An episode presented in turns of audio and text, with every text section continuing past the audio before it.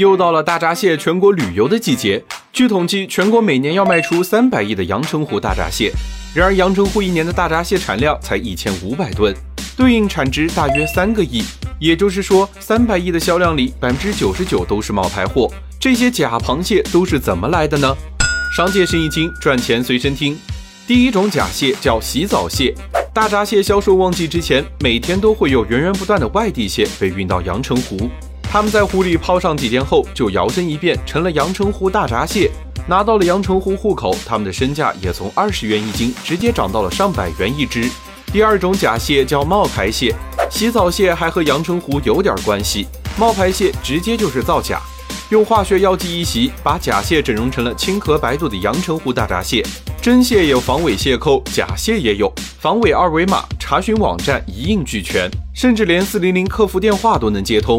整个防伪流程走下来，简直比真的还真。洗澡蟹、冒牌蟹，至少还是螃蟹。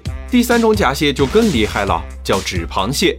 经销商印一张一千元的阳澄湖大闸蟹券，八百元卖给老李，老李把这张蟹券送给了隔壁老王，老王没有去兑大闸蟹，而是把他四百元卖给了楼下黄牛。